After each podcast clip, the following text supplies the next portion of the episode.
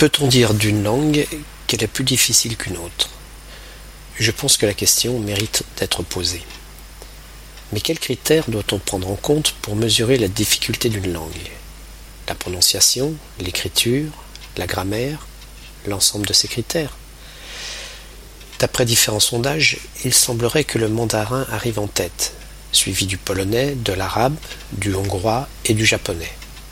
J'arrête ici la liste, car si l'on considère qu'il y a environ 4000 langages sur Terre, je me vois mal tous les énumérer. Le plus étonnant est que ce serait l'anglais qui viendrait juste après.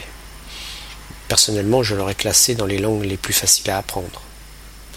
Cependant, il faut admettre que la prononciation n'est pas aisée. Tout dépend bien sûr quelle est votre langue maternelle. J'imagine que pour un chinois ou un japonais, certains sons de l'anglais sonnent étrangement à leurs oreilles.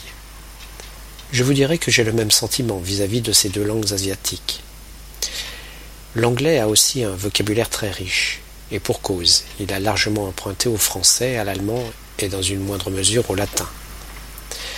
Ceci montre bien combien il est difficile de répondre à la question posée.